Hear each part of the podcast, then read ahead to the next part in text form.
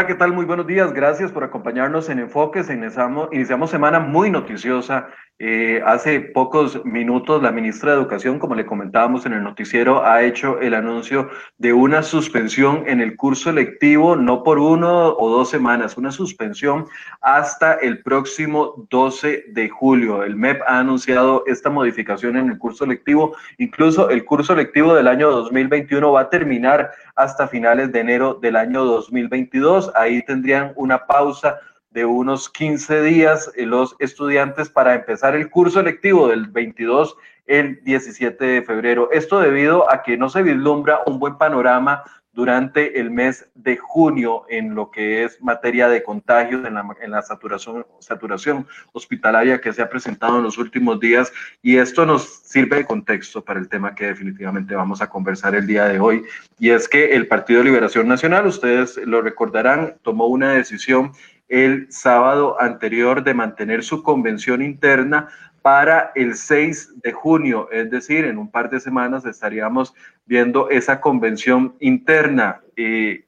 va a ser en el pico de contagios que se está previendo y esta es una decisión que ha tomado y ha generado mucha polémica, no solo al interno, sino también a lo externo del Partido de Liberación Nacional. Y por supuesto que este elemento de la suspensión de clases que decía la ministra, la intención es que sea una suspensión para el curso lectivo privado y para el curso lectivo público. Están por reunirse esta tarde con las personas de, de las escuelas y colegios privados, pero la intención es la no movilización de, de, de personas entre lugares debido a la gran cantidad de contagios. Esto definitivamente viene a adobar el tema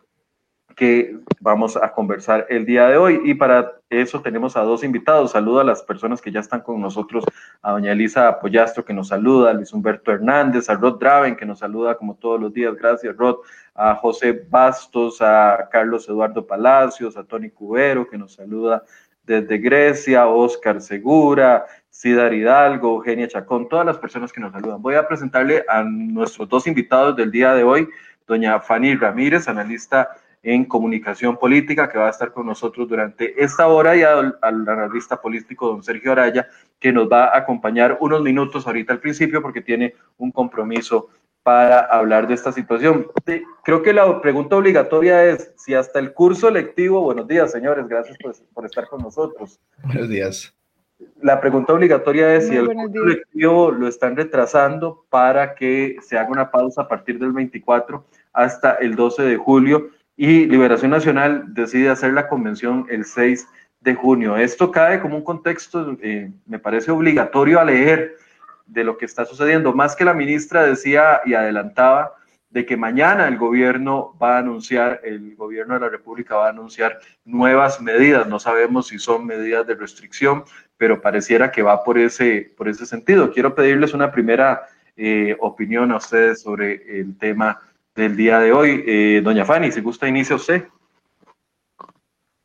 Bueno, muy buenos días a todas las personas que nos siguen por redes sociales y por supuesto, Michael, muchas gracias por la invitación. Me parece que este tema, eh, por supuesto, es uno de los que generan también polarización dentro del partido y, a lo, y a lo externo, y esto es importante. En campaña política siempre necesitamos temas, o por lo menos es una de las estrategias que se utilizan, eh, ocupar temas que eh, nos generan polarización y esto por supuesto no es la excepción entre eh, un tema que ha sido tan candente en los, últimos, en los últimos días como es el tema del virus, como es el tema de la pandemia y por supuesto que trae encontrado entonces diferentes posiciones, diferentes perspectivas de cómo se debería de utilizar una convención que ya además se había atrasado la fecha, que también hay que recordarlo, no es la primera, es la segunda, sería la segunda vez que se eventualmente se iba a pasar la fecha, recordemos que era en abril la fecha inicial cuando se iba a realizar esta convención y que finalmente se pasó para el 6 de junio, con una situación que por supuesto implica para los partidos no solamente prepararse para esto, sino también prepararse desde el punto de vista sanitario, sino también una serie de eh, situaciones a los, al interno del Partido de Liberación Nacional que tienen que ajustar de cara al proceso, al proceso nacional y que por supuesto la decisión favorecía a unos y perjudicaba a otros viéndolo como una posible, un posible tiempo para poder continuar creciendo o para poder capitalizar o convencer a algunos liderazgos políticos dentro de, eh, Partido de Liberación Nacional. De manera que tenemos que hablar largo y tendido sobre, sobre este tema durante esta hora, pero eh, dejo sobre la mesa dos puntos. Es, eh, ya la fecha se había trasladado y en segundo lugar también eh, lo que implicaba esto para las fuerzas internas del Partido de Liberación Nacional. Don Sergio, antes de entrar en esos puntos que decía doña Fanny, una lectura a nivel general, ya que no nos puede acompañar todo el, el programa, una lectura a nivel general de lo, de lo sucedido. Yo veía los discursos de Carlos Ricardo Benavides, las reacciones de don Roberto Thompson, vi reacciones de don Rolando Araya y todos eh, fúricos, acusando a los que votaron a favor de mantener la, la, convención el próximo 6 de junio de irresponsables en algunos sentidos, de cálculo político en otros sentidos. ¿Qué, qué lectura hace usted de lo que pasó el sábado en Liberación Nacional? Sí, bueno, muy buenos días, Michael, Fanny, y por supuesto a todas las personas que nos siguen a través de las distintas plataformas. Ciertamente eh, es un ejemplo desde mi perspectiva de esa desconexión que suele darse entre los partidos políticos y la ciudadanía en general, donde la dinámica de los partidos muchas veces eh, se desarrolla en paralelo y a veces sin poderse conectar con la dinámica de la sociedad. Es decir, estamos en un contexto, lo acaba usted de introducir, bastante complejo, quizá el momento más grave de toda la pandemia en nuestro país, que inclusive está llevando al Ministerio de Educación Pública a dar el anuncio que hace pocos minutos dio a través de su, de su ministra. Y entonces era un momento, digamos, apropiado para hacer un alto en el camino y plantearse, a pesar de que efectivamente ya era la segunda vez que se hubiera tenido que alterar la fecha de la convención y de la renovación del proceso de, estructura eh, del partido, porque recordemos que esto también va eh, en el mismo día, no solamente se está eligiendo quién va a ser el candidato a la presidencia de esa agrupación, sino además arranca todo ese proceso de renovación de las estructuras de dirección, que no deja de ser algo en la dinámica de los partidos vital, especialmente en el caso de Liberación Nacional, la posibilidad de que de aquí surja una nueva Asamblea Nacional que, como ya quedó evidenciado el sábado 6 de junio, responda a una correlación de fuerzas distinta a la que hay actualmente. Porque estamos muy claros que esta Asamblea que hoy eh, está vigente en Liberación Nacional y que es la que toma el acuerdo de mantener la fecha del 6 de junio para todo este proceso, está mayoritariamente controlada por gente cercana en su momento a Antonio Álvarez de Santi y a, y a, y a José María Figueres, y que la alianza entre ambos hoy comienza a dar réditos en ese sentido, ¿verdad? Por eso no fue, e-, era crónica de un resultado esperado, más allá inclusive del desayuno que hubo entre tres eh, precandidatos opositores a esa idea y el propio José María Figueres, que según ellos públicamente tenía como objetivo tratar de disuadir a don José María, ya llegaron a la asamblea conscientes de que estaba esa, eh, esto resuelto, de que sus mociones iban a ser rechazadas. Me llamó poderosamente la atención, a pesar de eso, y que la primera moción fue la que mantuvo la fecha del 6 de junio en firme y con una votación, repito, inobjetable, que se siguieran conociendo las otras mociones. Eh, casi que me pareció que era más ya de cara al público para que don Carlos Ricardo, don Rolando, don Roberto Thompson pudieran justamente hacer eso que estaba usted diciendo, Michael. Eh, generar claramente quién era el responsable de esta situación, cuestionar la eh, validez de esta decisión y de paso tratar de recriminar y de inculpar o de responsabilizar a los que mantuvieron la decisión tal y cual. Pero en términos generales era evidente que ya eso estaba, como se dice popularmente, cocinado, ¿verdad? Ahora,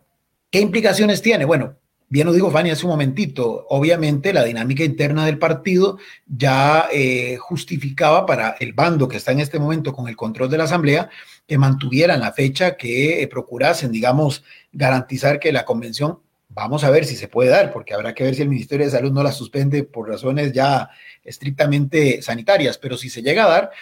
es altamente probable que ese voto duro, que además hoy parece mayoritariamente responder a ese precandidato que hoy controla la asamblea del partido,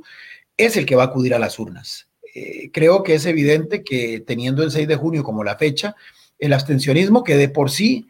es alto porque es un proceso interno y aunque en liberación acuden aproximadamente, según sus datos, porque tampoco los podemos corroborar, digo, no es como el Tribunal Supremo de Elecciones que tiene los registros inclusive en línea, sino que los tribunales internos manejan esos datos a veces un poco este, camufladamente, ¿verdad? Y cuesta que los suelten, pero basándonos en que lo que nos dicen usualmente es correcto, el Tribunal Interno de Liberación proyecta una participación de 300 a 400 mil personas. Bueno, probablemente disminuirá aún más porque habrá alguna gente afín a las otras tendencias que no cree oportuno exponer sus vidas acudiendo a las urnas el 6 de junio. Entonces, esto lo que hace es reforzar ese voto duro del partido, pero especialmente de una tendencia que tenga la capacidad de movilizar a esos electores y en un alto margen de abstencionismo electoral, de prácticamente tener asegurada esta victoria interna. ¿Qué implica esto hacia afuera? Es la gran incógnita, ¿verdad? Porque obviamente por eso ya Thompson, Benavides, Rolando Araya, repito, cuando defendían sus mociones que de antemano estaban derrotadas, ya no estaban hablando a esa asamblea, porque la asamblea estaba claramente en otra línea, sino que hablaban hacia el público, y ya no hacia solamente el público liberacionista, sino en general al resto de la sociedad. Ahora, ¿con qué intencionalidad? Realmente me parece, digamos, todavía eh, difícil de entender considerando que al final, si no ganan la precandidatura, perdón, si no ganan la candidatura ninguno de ellos tres, eh, su rol va a disminuir ostensiblemente de cara ya a la elección nacional. Y más bien van a dejar muy mal parado a quien resulte ganador, porque lo van a terminar, porque la mismo, los mismos adversarios posteriormente a la convención van a sacar estas mismas intervenciones y van a demostrar desde la perspectiva de ellos eh, lo insensible que fue, digamos, la decisión y van a achacárselo claramente a quien vaya a ser el ganador en la convención. Pero en este caso, sí, repito, y en términos generales, es un ejemplo más de cómo a veces los partidos políticos se, desconectan del entorno, viven su propio mundo al margen de lo que la sociedad necesita o reclama. Y por eso no es gratuito y no es para nada antojadizo que todos los estudios de opinión coinciden en que ya sean seis de cada diez u ocho de cada diez, como en el caso del CIEP, la mayoría de la gente hoy no quiere saber nada de partidos políticos. Ahora, ¿vale la pena, y la pregunta es para ambos, ¿vale la pena para un partido político como Liberación Nacional arriesgarse incluso a una baja participación por las circunstancias en las que estamos de la pandemia, arriesgarse a no tener esos, eh, don Sergio decía 400 mil, según los datos de Liberación habían sido 438 mil en la, en la convención interna donde eh, resultó favorecido eh, Antonio Álvarez de Santi y perdió don José María Figueres siempre digo Villalta, don José María Figueres eh, en la convención del 2017. Pero vale la pena estratégicamente para un partido enfrentarse a una convención que por la naturaleza de ese desencanto que tiene la gente con la, con la política y, y además de eso, el tema del, del temor que existe por la gran cantidad de contagios, a verse chiquitillo en una convención solo con tal de hacerla eh, el 6 de junio y salir de eso. Doña Fanny, si gusta. Bueno, vamos a ver, es que esta campaña eh, tiene la particularidad que hay que irla ganando pasito a pasito. Y realmente la primera, la primera gran, eh, digamos, gran obstáculo que tienen que vencer es a nivel interno del partido. Por eso vemos que los mensajes, incluso de los diferentes eh, precandidatos están muy direccionados a lo interno del partido. No hay eh, todavía un llamado, es más, eh, yo, yo pienso que hay una intencionalidad de que en la convención interna sean la mayor cantidad de liberacionistas los que, los que vayan y que no, de una u otra manera, no se colen, entre comillas, o personas de otros partidos, ¿verdad? Eh, esto yo lo veo además muy relacionado con eh, quien, quien obtenga o quien eh, en algún momento se pueda perfilar como esa segunda ronda, tiene mucho, obviamente que las opciones y la polarización va, la, la, campaña va a dar un giro en ese momento. Entonces, ante ese descontento que hay, ante esa apatía que hay, hay que ir ganando los, el proceso por fases y la primera fase es ganar a lo interno de Liberación Nacional y por eso es que eh, todas estas, eh, digamos, movidas de una u otra manera benefician a ciertas fuerzas dentro de Liberación Nacional otras. Y ese, y, esa, y ese llamado o esa situación en este momento, digámoslo así, de berrinche al interno de algunos candidatos, que yo, de algunos precandidatos, perdón, que yo realmente no, no, no lo veo tampoco de, de acuse de recibo, porque la verdad que, que, en este proceso ya se sabía que estábamos en pandemia, no sabemos si en dos semanas vamos a estar mejor o peor, y entonces, ¿qué implicaciones tiene eso para el proceso democrático y eventualmente qué implicaciones tendría para el país? Para, para una eventual eh, campaña electoral, ¿verdad? Yo creo que al igual que como en muchos, en muchos casos se ha dicho en, otro, en otros momentos y con otras eh, situaciones en el país, pues hay que apresurar y yo creo que ahí eh, los precandidatos se equivocan en el tema de, de no, al querer de una u otra manera empatizar con la gente, no están empatizando en el sentido que tienen que hacer lo que es apresurar el tema de vacunación en el país, que es realmente donde debería de haber una presión muy fuerte de quienes se dicen líderes políticos que están por asumir eso, o por lo menos tienen la pretensión de asumir esos, esos cargos políticos. Entonces, no se trata de paralizar el país, nadie, todos estamos conscientes de la responsabilidad que tenemos en cuanto a la pandemia, eh, tenemos claro que esta situación pues afecta a estos procesos pero tampoco somos el primer país que realiza un proceso electoral. Y en eso yo creo que también tenemos que ser responsables en decirle a la gente, eh, pues algunas medidas que se tienen que tomar y así como hacemos algunas otras eh, salidas y usos de nuestras libertades para poder eh, continuar, pues igual en el proceso electoral se requiere mucha responsabilidad individual, pero continuar con, esa, con esos, digamos, con esos procesos que hacen que la, nuestra democracia madure y que sea sólida y que realmente se mantenga el proceso electoral como tenemos que, eh, digamos, de una u otra manera blindarlo ante la pandemia. Don Sergio, yo sé que ya se tiene que retirar, pero quiero cambiarle la pregunta solo para obtener una opinión sobre esto y si quiere mencionarlo de la pregunta anterior, eh, se lo agradezco también.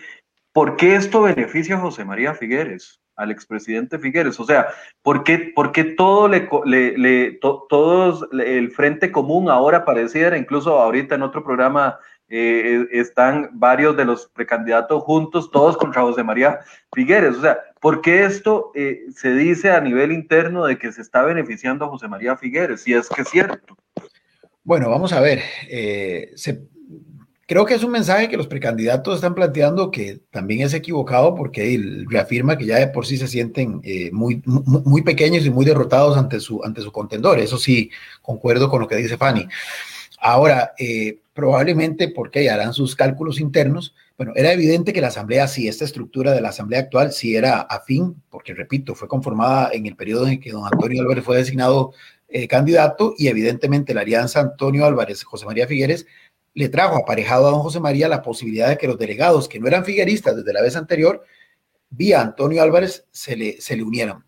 Por eso era evidente que esta asamblea sí es mayoritariamente afín a él. Pero tal vez aquí hay una lectura de confundir lo que es esa dirigencia, que es la que toma las decisiones, con la base, que son los electores, que en teoría, pues sí, algunos estudios de opinión han venido señalando que a nivel del voto liberacionista, en esta ocasión mayoritariamente se están inclinando por José María Figueres.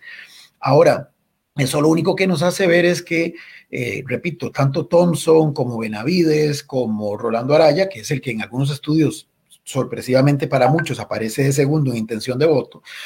eh, de alguna forma están midiendo que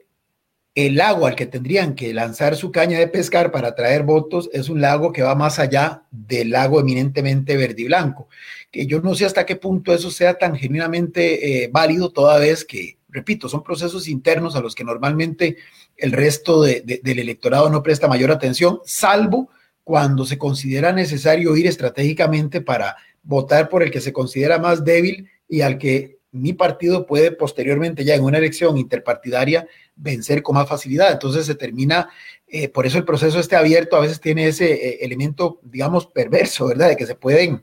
en el buen sentido de la palabra, distorsionar los resultados porque alguna gente acude a las urnas no pensando en elegir al candidato de ese partido genuinamente como opción real, sino en elegir al que creemos puede ser el más débil de enfrentar ya en la elección de verdad, entonces, o en la elección interpartidaria.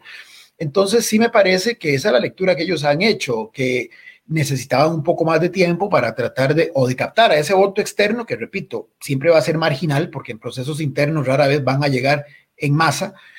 o bien tratar de convencer a ese electorado liberacionista que hoy todavía se mantenía un tanto indeciso y que uno podría imaginar es el más afín, por ejemplo, al movimiento arista, que es el que hoy por hoy evidentemente está en una franca pugna con el movimiento figuerista, porque también hay que entender esto, y con esto termino,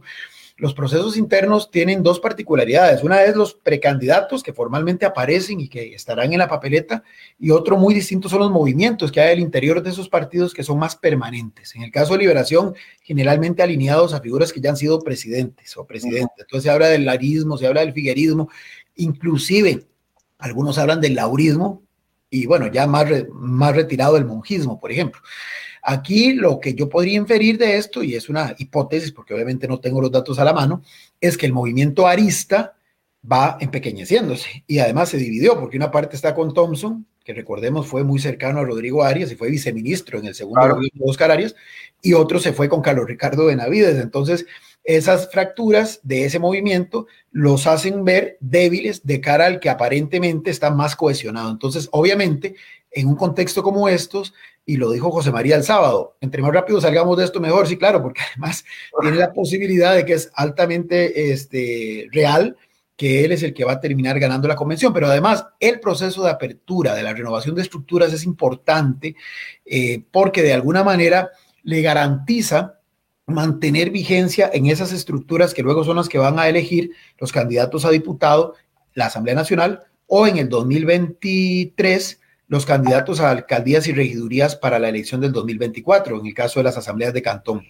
Si bien es cierto, la asamblea actual es favorable a Figueres y a, Toño Álvarez, como quedó evidenciado el sábado, ciertamente, eh, y por la ley que se aprobó, impulsada por Gustavo Viales, en donde se redujo el aporte de la deuda política, pero también se le dio prórroga a los partidos para que su órgano superior quedara un año más vigente en el caso de que no pudieran hacer la renovación de estructuras por el tema de la pandemia, me parece que eh, en esto Figueres, digamos, pudo haberse quedado tranquilo y decir, no, de que sea la asamblea la que, la que escoja el candidato, sería esta asamblea, y además sería la que escoja los candidatos a diputados, sería mesa gallega en ese sentido, porque tiene los votos, ya quedó evidenciado. Claro. Eh, lo que pasa es que me parece que también quieren renovar la estructura pensando justamente en esa proyección a mediano plazo. Entonces, sí, sí, por eso es que uno lee que esto eh, beneficia más a José María Figueres, pero sí me parece que por eso decía, los otros precandidatos no entendí bien el por qué entonces, si ya sabían que esto no iba a tener ningún éxito, insistieron en defender sus mociones, hablándole a un público externo, pero con qué objetivo, francamente, hoy no lo entiendo bien, porque digo, hey, si al final no gana la convención, su incidencia real va a ser mínima, porque no van a tener ninguna posibilidad, salvo que se vayan a otro partido político o salvo que en algún momento este, sientan que están ya, ya no pensando en 2022, sino labrando posiciones para el 2026. Pero como está esto de volátil, sinceramente, hacer esas proyecciones tan a, mediano plazo, si es que fuera esa la, la, la, justificación, me parece muy, muy temerario, porque en realidad de una elección a otra cambia radicalmente el panorama. Don Sergio, muchísimas gracias. Yo sé que se tiene que retirar, va corriendo. Estaba muy interesante y me hubiera encantado quedarme, pero bueno, tengo que asumir ese compromiso. Muchas gracias por, por los minutos que nos eh, facilitó esta mañana. Hasta luego. doña Fanny, quiero mantenerme en ese punto porque eh, muchos todavía no entienden qué es lo que gana Figueres haciendo la convención el próximo 6 de junio. O sea, qué, qué, qué es lo que, qué, qué es el gran, el gran valor agregado si, si además sabiendo de que tiene un alto porcentaje de opiniones en contra. Bueno, lo que pasa es que también, vamos a ver, al interno del partido hay un gran, yo diría que desgaste también, que, que, iría erosionando las fuerzas internas del partido y por lo tanto es importante también que cuanto, de una u otra manera, cuanto antes ya se determine quién es el candidato presidencial, para iniciar con la segunda fase. Recordemos además que estos líderes reciclados que nos ha presentado en alguna manera el Partido Liberación Nacional tienen un voto negativo muy alto. Si tienen voto negativo más alto, por lo tanto tiene que empezar a la campaña es el eventual candidato y tal como lo mencionábamos anteriormente, eh, eh, prácticamente que con el discurso con el que salió Thompson y con el que salió Benavides es prácticamente sentirse derrotados desde ahora, o sea, como que no les alcanzó el tiempo para que capitalizar un poco las mismas, eh, los mismos votos y seguidores dentro de la estructura de liberación nacional. Por lo tanto, yo creo que sí es importante que se empiece a dar un giro en la, en la, en la campaña una vez que se, que, se tenga claro quién es el candidato presidencial, porque de acuerdo a esa simpatía de los votantes eh, nacionales que haya, pues se va a tener que hacer un trabajo muy fuerte. En el caso de José María Figueres, es quien tiene el voto negativo más alto dentro eh, de, de, las, de los eventuales candidatos políticos y por lo tanto tiene que eh, apresurar ese giro para que podamos o para que se pueda de una u otra manera hacerle frente a esa campaña electoral. Eh, vamos a ver, David, que estás en controles, si me estás escuchando, lo que me dicen las, algunas personas es que no están escuchando a doña Fanny porque el video de abajo se escucha muy fuerte. Entonces, por favor, eh, yo estoy haciendo teletrabajo, entonces, como comprenderán, hay que coordinar en vivo. Doña Fanny, eh, quiero hablar un poco de la posición eh, uniforme que está tomando Rolando Araya, don Carlos Ricardo Benavides y don Roberto Thompson. Ese frente común los hace ver más débiles. No, yo creo que en realidad eh, lo que se está viendo aquí es, mm, yo no, yo dudo de esas diferentes fuerzas pequeñitas que se ven dentro de Liberación Nacional y que hace un poco, mencionaba Sergio. Yo pienso que sigue habiendo dos fuerzas grandes como es el arismo y el figuerismo, ¿verdad? Eh, entre más fragmentados están, pues más beneficio para algunos, para algunos, para el otro grupo, ¿verdad? Entonces, si, si se divide el arismo, pues toma más fuerza evidentemente el figuerismo. Eh, entonces, yo creo que en realidad esa situación que se está viendo eh, dentro de esa unión que se da entre ellos, en realidad es para ir un poco capitalizando las fuerzas que se tienen para eh, la eventual segunda parte que se va a tener en esto, que es donde se tienen que equilibrar las fuerzas dentro del partido y las estructuras y la presencia de las diferentes personas dentro de ese, dentro de ese, digamos, de esa visión, ¿verdad? Ok,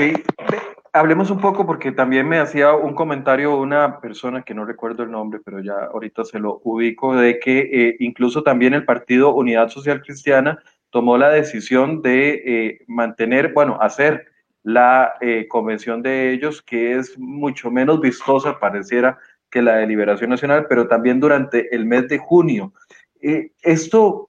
repitiendo un poco la pregunta que hacía antes, no le resta a las agrupaciones políticas el hecho de, verse insensibles ante la delicada situación que se está viviendo. Yo entiendo el punto de que en otros países se han realizado las convenciones internas, las primarias, como se conoce popularmente, incluso las elecciones en picos de pandemia. Lo sucedió en Estados Unidos en la campaña de Joe Biden con, con Donald Trump, que estaban teniendo uno de los picos más fuertes incluso en algunos de los estados. Pero esto, ¿cómo puede ser interpretado por la gente? ¿Como una insensibilidad o no necesariamente? ¿Como una irresponsabilidad? Que era lo que trataban de capitalizar eh, precandidatos como don Carlos Ricardo Benavides. Sí, yo creo que eh, esta, esta, vamos a ver, cuando uno trata de replicar condiciones de otros países, eso es sumamente peligroso y aquí son expertos en eso, ¿verdad? Eh, en realidad, eh, y lo hemos visto en varios, en varios elementos en, las, en la campaña presente de diferentes precandidatos de diferentes partidos políticos. En realidad, eh, el, contexto, y por eso es que es tan importante que la estrategia de cualquier campaña política esté bien ajustada a los tiempos, esté bien ajustada al contexto y que realmente responda a esas emociones y a esos criterios que tiene la ciudadanía cosa que por lo menos acá no, no, lo, no la siento tan palpable eh, como se ha visto, digamos, en otros países donde eh, esa capitalización que se dio de ese malestar eh, respondía más a un momento determinado en esos contextos y no, y eso entonces traducir o migrar el mismo modelo a Costa Rica, lamentablemente no les va a funcionar o no va a tener los mismos réditos, ¿verdad? Esto no es y ahí yo haría el paréntesis, porque realmente la profesionalización en esto es importante. Y uno ve que a veces los jefes de campaña, los estrategas de campaña, la verdad no tienen como la formación ni el, em, ni el conocimiento para eso. Ok. Eh, viendo A, futuro, eh, alguien me pregunta aquí, ¿qué pasaría si Rolando Araya eh, efectivamente gana la convención interna? Al final no, no funcionó la jugada. Pero es que también aquí hay una lotería, porque uno de los estudios de opinión podrá verlos en un, es una fotografía de un momento específico, pero no sabemos cómo se va a comportar el electorado interno eh, el próximo 6 de junio si es que se mantiene y recordemos que en las encuestas de opinión lo más importante es ver las tendencias, las tendencias y efectivamente en los últimos, en los, en los últimos estudios eh, se ha visto una, una subida en esa tendencia de Rolando Araya, ¿verdad? Lo cual implica también que cuanto antes se haga el proceso, más de una u otra manera se frena ese crecimiento, ¿verdad? O sea, podríamos tener una retención o, una medida ante ese crecimiento que se está viendo en las encuestas. Todavía no podemos decir, y yo creo mucho en, el tema de que el costarricense, si nosotros analizamos eh, cómo participa en las encuestas, normalmente no le gusta decir por quién va a votar si ese voto es cuestionado. ¿verdad? Entonces, eh, públicamente, digamos, no lo manifiesta y es mucho de lo que se vio también en la campaña de, eh, de la, la, campaña de Trump, ¿verdad? Cuando eh, de un momento a otro no se decía públicamente, o por lo menos no, no, se, no se manifestaba tan abiertamente algunos comentarios que podían ser sesgados o que podrían verse mal socialmente, pero cuando el candidato empieza a hablar abiertamente sobre algunas posiciones, Ah, resulta que entonces esos votantes se animaron y le dieron su voto porque realmente se habían reflejados en esa figura, en esa figura política. Bueno, pasa más o menos lo mismo en el tema de eh, votos que podrían ser cuestionados públicamente por todo lo que se le achaca moralmente, eh, éticamente al candidato de Liberación Nacional y que por lo tanto, de una u otra manera, decir abiertamente en el país, que se está apoyando, pues puede ser cuestionado. Entonces, hay que tener cuidado también con esa, digamos, con ese voto, con ese voto secreto que realmente al final no sabemos cómo se van a comportar en las urnas y qué resultado va a tener. Podemos tener una tendencia, podemos ver eh, cómo se está comportando el electorado o por lo menos cómo se está comportando eh, los militantes de Liberación Nacional y cuáles son sus preferencias. Eso está muy claro. Eh, pero al final tampoco sabemos cuántas personas fuera de Liberación Nacional van a ir a votar y lo que implica eh, eh, vencer a, al, lo que implica el peso de tener al frente a un candidato que es más fácil de vencer que otros, ¿verdad? El voto útil que también llamamos en cuanto al proceso electoral. Eh, eh, eh, a mí me interesa ahondar en ese punto porque, a ver, lo planteaba don Sergio y ahorita usted también lo, saca a colación. El hecho de que Liberación tenga una convención abierta, no recuerdo honestamente si la, convención de la unidad es abierta o no. no. lo recuerdo. Sé que la del PAC es cerrada, la elección es a, a nivel interno, me parece. Pero el hecho de que Liberación tenga una convención abierta, eh, ¿Cómo, se puede medir a nivel interno eso? El tema de los infiltrados, de personas que llegan a votar no por el partido, sino para escoger al candidato más débil para poderlo vencer desde otro partido, eventualmente desde la acera de enfrente. eso, ¿Eso se puede medir o es un riesgo que asumen las agrupaciones políticas al tratar de, democratizar, como se dice eh, eh, a nivel interno de los partidos, democratizar la elección interna de los candidatos?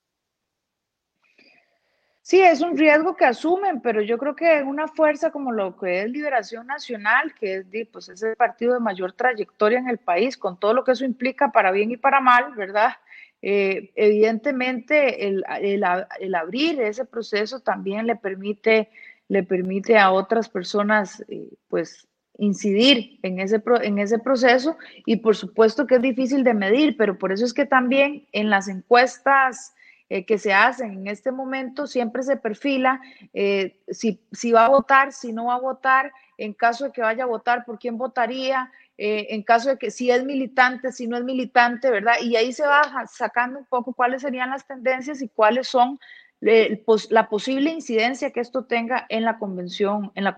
en las convenciones internas, ¿verdad? Yo creo que en este caso, yo no siento que sea digamos, sustancial el impacto que tenga la participación de otras fuerzas políticas. Tampoco creo que, que, sea un voto masivo, digamos, que asista y lo podemos ver en cuanto a la cantidad de militantes que tiene el Partido Liberación Nacional y la cantidad de votos que, tiene, ¿verdad? Entonces, en estas convenciones, entonces no es, no es sustancial, pero sí creo que eh, de una u otra manera eh, el abrir eso también democratiza un poco el proceso y también le permite incidir a otras fuerzas políticas eh, en, esa elección del eventual candidato presidencial. Doña Fanny, escuchamos mucho de Liberación Nacional en estos días, hemos escuchado un poco del Partido de Unidad Social Cristiana, que cambia también su convención para el 27 de junio, pero todos los demás actores políticos parecieran muy callados. Se le preguntaba a José María Villalta, por ejemplo, la semana pasada me parece que fue eh, NS11 que le preguntó si ya había tomado la decisión si va a participar o no, y él dijo que no, es, no, es, no es momento para estar hablando de aspiraciones, mucho para octubre. En el Partido Acción Ciudadana escuchamos algunos nombres, pero todo, todo muy tranquilo. Sabíamos que, por ejemplo, está la intención de impulsar al exministro de Educación, don Edgar Mora, está Carolina Hidalgo haciendo algunas eh, manifestaciones, pero eh, nada muy pomposo. Eh, nacional, no lo vemos actuando, todavía no sabemos si va a definir a Khrushchev o no, eh, que es el que suena como candidato presidencial de esa agrupación. Eh, incluso el bloque Nueva República, sabemos de que va a ser Fabricio Alvarado, pero no hay tanta bulla. Esto es estrategia política de algunos partidos, no quemarse tan antes, no quemar eh, cartuchos tan temprano, sabiendo de que todavía falta mucho para octubre, que es cuando se tienen que conocer los candidatos presidenciales y todavía mucho más para las elecciones. Sí, yo siento que en las últimas, en los últimos procesos electorales eh, se ha visto cómo en, prácticamente en los últimos cuatro o tres meses se define quién es el, el, quiénes son los que van a llevar la batuta y cómo cambia estas fuerzas dentro del partido, precisamente por la volatilidad que tenemos en el voto. ¿Verdad? Por cómo la gente cambia su voto a última hora. El hecho de no tener pertenencia a un partido político, el hecho de no tener, digamos, una identidad eh, marcada con un partido político, hace que los costarricenses escuchemos con atención cuáles son las propuestas, miremos cuáles son los candidatos y decidamos a última hora por quién vamos a votar. Esto, por supuesto, que se traduce en que no hay, de una u otra manera, no hay apuro para poder, eh, digamos, sacar la candidatura desde este momento. Es más, cuanto antes saquen la cabeza, más fácil de cortársela porque ya sabemos quiénes son los que están en esa contienda. Entonces, hay aquí un balance que hay que mantener entre eh, realmente quiénes son los candidatos. Eh, obviamente, la capitalización de votos no es fácil eh, y también hay que, no solamente hay que convencer, sino que hay que mantener ese voto, que es lo más complicado en un momento en donde hay tanto cambio donde hay tanta volatilidad eh, y por lo tanto eh, genera dentro de las diferentes estructuras una presión no solamente en cuanto al candidato, en cuanto a sus propuestas, sino también una presión presupuestaria importante para poderse mantener en el top, digamos, en, el, e, e, e, en la recordación de las personas durante tanto tiempo, ¿verdad? Eh, por lo tanto, sí, yo creo que sí es una estrategia de que, de que esto se lleve al último momento, tratar de prolongarlo lo más que se pueda para que eh, estemos o para que los candidatos, digamos, más eh, presentes en, en cuanto al voto de las personas. Pero además aquí también hay que decir otra cosa. Recordemos que se están configurando alianzas dentro de diferentes partidos. Diferentes partidos pequeños pueden estar pensando cómo se van a reconfigurar las fuerzas, eh, cómo vamos a hacer eh, diferentes, eh, digamos, procesos de negociación con otros partidos que también podrían generar algún, alguna propuesta, digamos, más integral con fuerzas de otros partidos para poder llegar más fuerte a esa contienda electoral. Y creo que eh, se ha hablado mucho de que la unión hace la fuerza, de que si están separados se beneficia, algunos también la polarización y la eh, eh, tantos partidos que han emergido en este proceso genera también que entre más partidos pequeñitos hayan, pues más también se beneficia los partidos tradicionales, porque en Costa Rica el voto y se llega a segunda ronda con eh, de prácticamente un poquito más del 20% de los votos válidos emitidos. Entonces, eh, de manera que si se diluye mucho la, la digamos, la cantidad de votos entre muchos pequeñitos, pues es más fácil que se obtenga ese 20% por los partidos tradicionales, que son los que capitalizan, digamos, la mayor cantidad y no hay que descartar a ningún jugador en este momento, ¿verdad? Que eso también es importante. Sí, si yo me voy a las, a las últimas dos elecciones, la del 2014 y la del 2018, uno veía al partido ganador, que ha sido el Partido Acción Ciudadana, con un muy bajo perfil, incluso hasta, eh, hasta un mes antes de las elecciones. Luis Guillermo Solís, a pesar de que hacía campaña, eh, no, le veían, digamos, muchas posibilidades y ya daban por ganador a Johnny antes de que pasara lo que pasó en ese enero cuando Johnny Araya, eh, antes de ese enero cuando Johnny Araya toma la decisión de retirarse de la campaña para la segunda ronda. Pero incluso Carlos Alvarado en enero eh, ni siquiera estaba siendo invitado a los debates de televisión, tuvo que elevar la protesta para ser eh, eh, invitado a los debates de, televisión. Fabricio Alvarado, en la última oportunidad, también mantuvo un perfil muy bajo hasta que se vino el, el asunto de enero. ¿Será que estos dos partidos ya estratégicamente interiorizaron de que quemarse muy temprano no les funciona de nada y están guardando las baterías?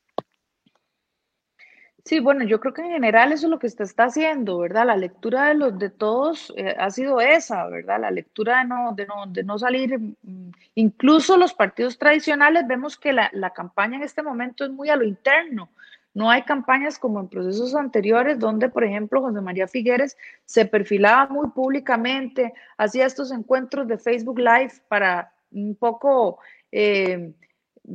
aclarar todas las dudas que, él, que habían sobre él de manera abierta. Recuerdo aquel, aquel encuentro que hizo en el Cine Magali también de manera abierta con los diferentes, para que le preguntaran eh, todo lo que quisieran sobre, sobre, sobre su vida y sobre, para dar un poco rendición de cuentas.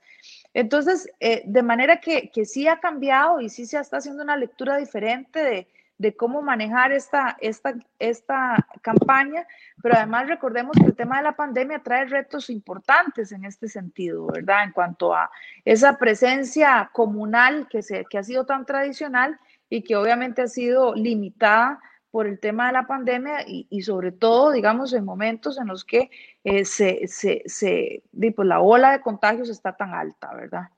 Doña Fanny, ¿cómo ve la movida del Partido Acción Ciudadana con Don Edgar Mora? Exministro de, de Educación. Hay un fuerte impulso, incluso eh, veíamos el fin de semana a don Welmer Ramos, que ha sido un diputado muy cercano al, al movimiento de Otón Solís, fue incluso asesor de don Otón Solís en alguna ocasión, eh, siendo Otón diputado. Y vemos a, don Welmer Ramos que eh, se ha ido por ese lado, no por el lado de su compañera de bancada Carolina Hidalgo, sino más bien por el lado de don Edgar Mora y muchos sectores están pidiendo a don Edgar Mora también al nivel interno que se le permita participar. ¿Cómo ve usted esa, esa, movimiento interno? Bueno, en cuanto a, Edgar Mora, mm, en realidad desde que asume el Ministerio de Educación al inicio de esta administración, eh, se hablaba de que era una de las figuras, digamos, más fuertes dentro del Partido Acción Ciudadana y que este y que el Ministerio de Educación se le había asignado precisamente para eh, irlo preparando para una eventual, eh, una eventual candidatura dentro de Acción Ciudadana. Por lo menos eso se comentaba eh, dentro de y se perfilaba dentro del Partido de Acción Ciudadana. Ahora, yo siento que realmente la, la, la gestión de él dentro de, dentro de esa cartera fue bastante, bastante cuestionada eh, no así. Muy caótica, muy caótica su participación. Muy caótica, claro, porque eh, se quiso imponer. Recordemos que cuando hay una mala lectura de lo que son los resultados electorales, entonces hay un interés eh, o, se, se, traduce en malas decisiones a nivel políticas. Y en este caso, las decisiones que se tomaron fueron mm, imposiciones muy duras en donde carecía todo el proceso de comunicación y que por supuesto generaba mayor incertidumbre, mayor conflicto sobre un tema que de por sí ya había polarizado de manera exacerbada en lo que eran la, eh, las emociones de los costarricenses con respecto a un tema en particular, que fue lo que los llevó a, eh, a, Zapote y a, Casa Presidencial, ¿verdad? Lo que, lo que les dio el gane a esta administración. De manera que con esto lo que quiero decir es que eh, dentro de Acción Ciudadana es una persona que que sí ha capitalizado, digamos, algunas fuerzas. Yo no diría que el, fuerte, digamos, de las raíces de Acción Ciudadana, pero que sí lo ven como un liderazgo potenciable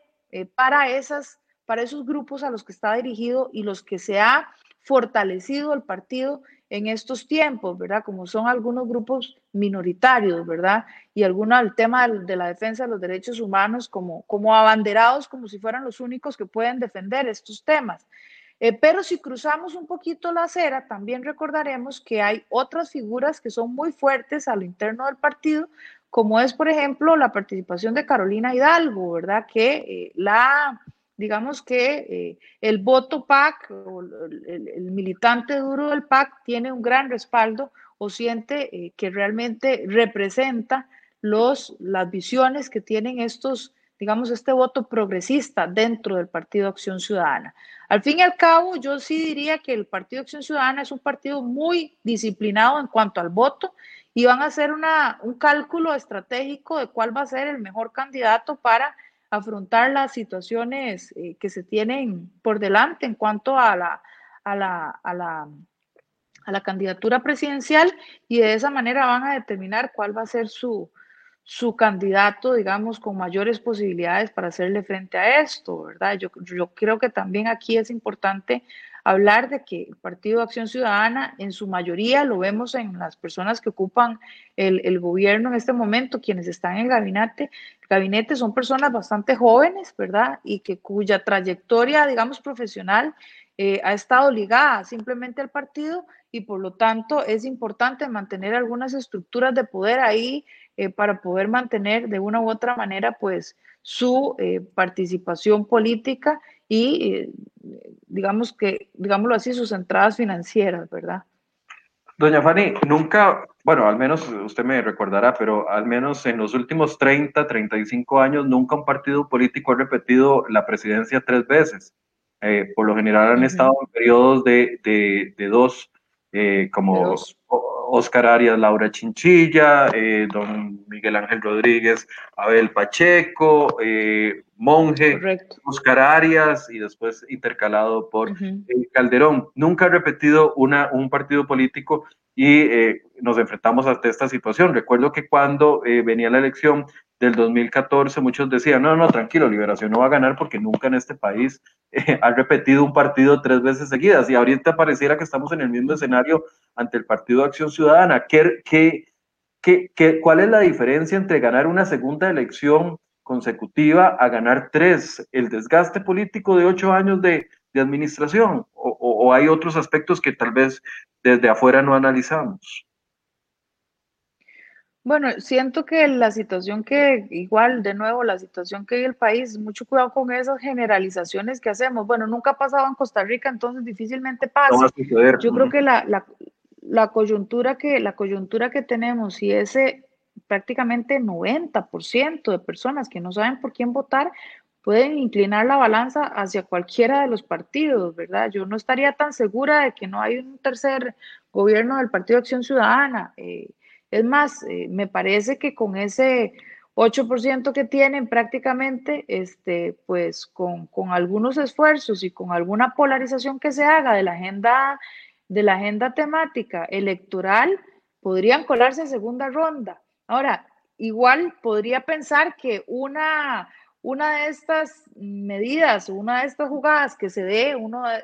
yo siempre lo comparo con las jugadas del ajedrez porque uno tiene que ir midiendo como diferentes movimientos detrás de, cada uno, ¿verdad? Por eso pues tiene el cuadro detrás. me encanta, me encanta jugarlo y a mi hija también, entonces, eh, pero una de estas jugadas definitivamente implicaría un gran impulso a quien esté de contendor en una eventual segunda ronda. Entonces hay escenarios que uno puede visualizar que eh, sin duda le beneficiarían a algunos candidatos. Por ejemplo, una eventual segunda ronda entre José María Figueres y el Partido Acción Ciudadana, yo creo que sería una propuesta ganadora para José María Figueres. Eh, y ese es uno de los escenarios que se puede buscar. De ahí que también podamos entender de una u otra manera el apoyo que en algún momento ha tenido eh, el Partido Acción Ciudadana de parte de alguna línea, digamos, de la familia figuerista, que también podría verse por ese lado, ¿verdad? Yo creo que sí, son escenarios y son eh, conjeturas que uno podría eventualmente eh, pensar dentro del análisis estratégico para poder identificar eso. Otra eventual eh, digamos, escenario que le podría facilitar, bueno, un Fabricio Alvarado y José María Figueres, eh, ¿verdad? Que podría ser una, un, escenario también favorable. De ahí también, yo siento que hay un interés de mantener a Fabricio Alvarado. Sí, claro. De ahí que todavía vemos que hay, de ahí que vemos algunas encuestas, algunos medios de comunicación muy interesados en mantener de una u otra manera eh, yo lo voy a decir así, inflado a Fabricio Alvarado, porque si nosotros analizamos también las estructuras y lo que se dio en las elecciones municipales, vemos que es un partido que está bastante endeble de cara a este proceso electoral. No es tal esa, esa fuerza que se ve y de hecho cuando se pregunta por el Partido Nueva República, tiene muy poco apoyo, ¿verdad? Entonces, eh, ahí vemos cómo hay un interés de leer lo que queremos ver dentro de las votaciones, dentro de esas encuestas, para poder de una u otra manera comunicar y generar la percepción que nosotros queremos sobre un proceso electoral. Pero lo cierto es que habiendo un 90, 87% de personas, para ser exactos, eh, que no saben por quién votar y no tienen definido su voto y no tienen ninguna afiliación partidaria, lo que tenemos al frente es eh, la posibilidad de que cualquiera de las fuerzas que emerjan dentro de este proceso electoral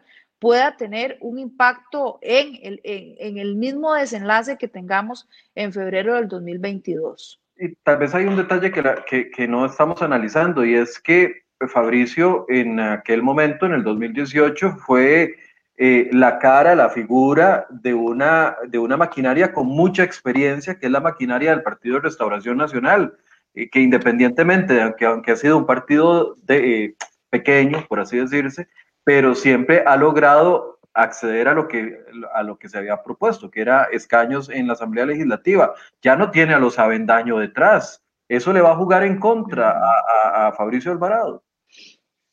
Yo creo que la misma estructura, y ahí es donde yo digo que las lecturas en un proceso electoral tienen que hacerse lo más apegadas a, eh,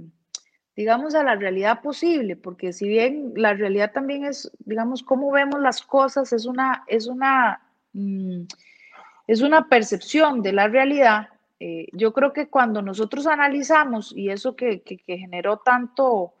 tanto alboroto, por decirlo de alguna manera, en las elecciones pasadas, pero cuando nosotros analizamos esa capitalización que se dio, fue por un tema en particular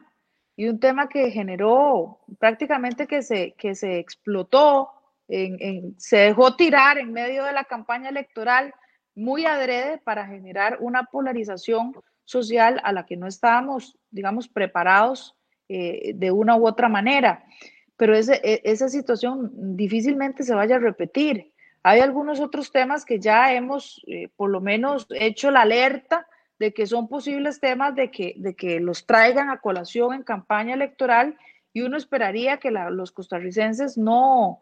no cayéramos de nuevo en, en la trampa de, de, desenfocarnos de cuáles son los temas que nos deberían ocupar, que además los tiene muy claros la gente, ¿verdad? Cuando vemos las encuestas de opinión, y se le pregunta cuáles son los temas que más le preocupan, definitivamente el tema del desempleo, la situación económica, eh, son los temas que en este momento más preocupan a la gente y lo que han tenido menos respuesta de parte de las autoridades políticas. Por lo tanto, sí se necesita eh, una visión que venga a darle esa, desde el punto de vista de la eficiencia democrática, una respuesta a esas preocupaciones ciudadanas para poder generar eh, de una u otra manera esa, esa tan, eh, digamos, aclamada recuperación o reactivación de la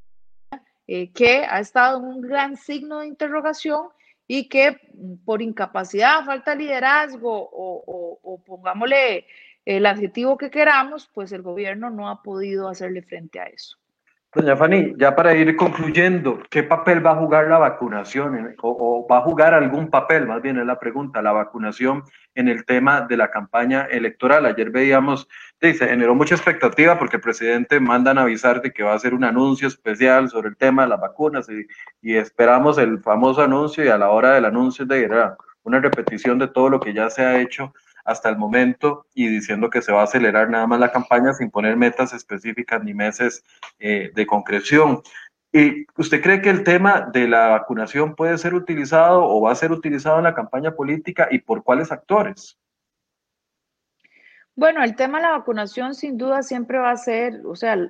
las cosas positivas que ha hecho el gobierno siempre se van a querer utilizar como grandes logros que se han, que se han alcanzado durante la administración. El tema de infraestructura también va a ser otro de los, de los grandes logros que se perfilen al, finalizar esta, esta administración. Y yo ayer cuando escuchaba el mensaje presidencial, eh, realmente uno termina mm,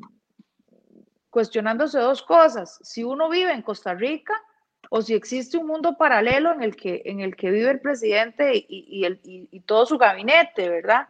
Porque la, la, la, información que él daba y los mensajes que daba, realmente ni nos hemos enterado, ni, ni, ni hemos visto el impacto de esas, de esas iniciativas. Con respecto a la vacunación en particular, yo creo que la presión que han hecho otros sectores y el aporte que han hecho otros sectores ha sido fundamental. Todavía falta generar más presión en esto. Yo creo que el trabajo que han hecho, por ejemplo, la Cámara, la Cámara de Comercio Norteamericana costarricense, AmCham, eh, ha sido muy importante en cuanto a esa presión, esa solicitud, esa recolección de firmas que se está dando ya en este momento. Eh, y eso genera, por supuesto, eso genera la presión. Y si vemos parte del anuncio presidencial que se dio ayer, fue justificar que eso ya lo había hecho el gobierno hacía mucho tiempo.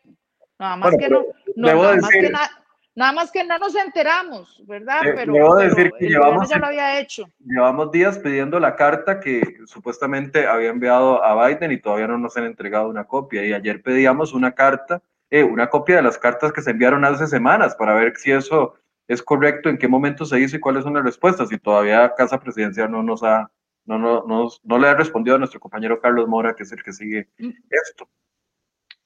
Bueno, no ha respondido esto como tampoco ha respondido ni ha dado la cara por muchas cosas que se le han cuestionado, ¿verdad? Entonces, el papel y las palabras aguantan lo que, lo que, lo que uno quiera y el papel aguanta que, que le escriban lo que, uno, lo que uno quiere. Pero aquí lo importante es eh, que en esta situación de vacunación y en esta presión que se ha dado de parte de los diferentes sectores, hay definitivamente eh, eh, una participación y una presión importante que ha, que ha hecho que el gobierno de una u otra manera reaccione. Recordemos que esto, por más que lo queramos ver únicamente desde el punto de vista sanitario, esto también tiene, eh, implica una, una serie de decisiones políticas. Y vemos cómo se ha manejado en otros países de muy diferentes maneras. Y yo siempre he dicho que para, para poder eh, analizar qué se puede implementar y qué no se puede implementar, tenemos que ver, por ejemplo, en el caso de Estados Unidos, donde todas las farmacias están con la vacunación, donde se está dando eh, una participación, digamos, del sector privado importante y aquí de una u otra manera este, se mantiene no solamente muy eh, hermético el tema de la vacunación, ¿verdad? Sino que también la información no está en tiempo real, no está fluida. Eh, vemos, por ejemplo, que en el tema cuando se dio el, el, discurso presidencial del primero de mayo, eh, los datos que daba el presidente no concordaban con los datos que tenía el Ministerio de Salud en ese momento.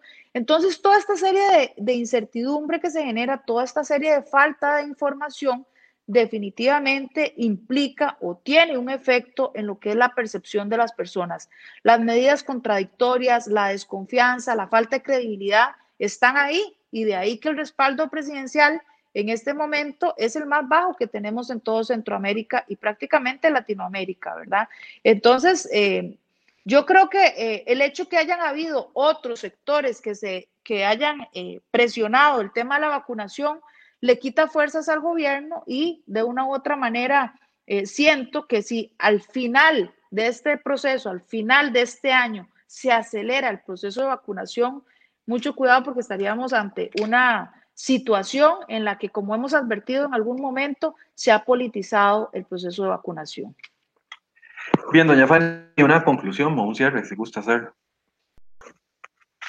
Como siempre, creo que eh, tenemos que tener claro que el proceso electoral al que venimos y al que vamos es un proceso en el que tenemos que tener muy claro eh, cuáles, son, cuáles son esos diferentes, digamos, contendientes, ¿verdad? ¿Cuáles son esos liderazgos que están optando por llegar a, casa presidencial? ¿Cuáles son esos equipos de trabajo muy importantes que están detrás de esas personas? Y lo más importante también, eh, ver un poco la trayectoria, la, eh,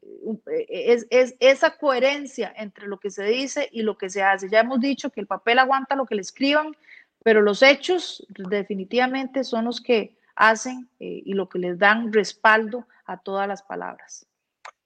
Bien, le agradezco mucho a doña Fanny Ramírez, analista experta en comunicación política que nos ha acompañado esta mañana. Gracias, doña Fanny, por el espacio. Gracias, Michael, por la invitación y un saludo cordial y a cuidarse todos con esto de la pandemia. Correcto. Y vamos a ver mañana qué anuncia el gobierno. Ya la ministra de Educación, ustedes eh, recordarán, hizo el anuncio de que eh, mañana el gobierno va a establecer más medidas para la restricción de la movilidad. Vamos a estar muy pendientes de eso. Va a incluir esta situación de las convenciones de los partidos Liberación Nacional y la Unidad Social Cristiana para el mes de junio. Bueno, todo eso está sobre la mesa. Inicialmente el Ministerio de Salud lo dejó a criterio de los partidos políticos, pero eh, vamos a ver qué anuncia el gobierno el día de mañana, como ya lo adelantó la ministra de Educación. Y lo otro es que me están preguntando por las pruebas de eh, manejo, si alguien ha logrado entrar a la página del COSEBI. Eh, alguien me lo estaba preguntando, Michael Quiroz estaba preguntando y otra persona también. Eh, ya estamos consultando, Armando ser que también nos estaba preguntando, ya estamos consultando y en pocos minutos vamos a tenerles una respuesta en cereoy.com, así para que ingresen a últimas noticias y ahí van a tener la información actualizada de lo que está sucediendo con eso. Muchas gracias por su compañía, gracias por sus comentarios y mañana a partir de las 8 tendremos más de enfoques. Muy buenos días.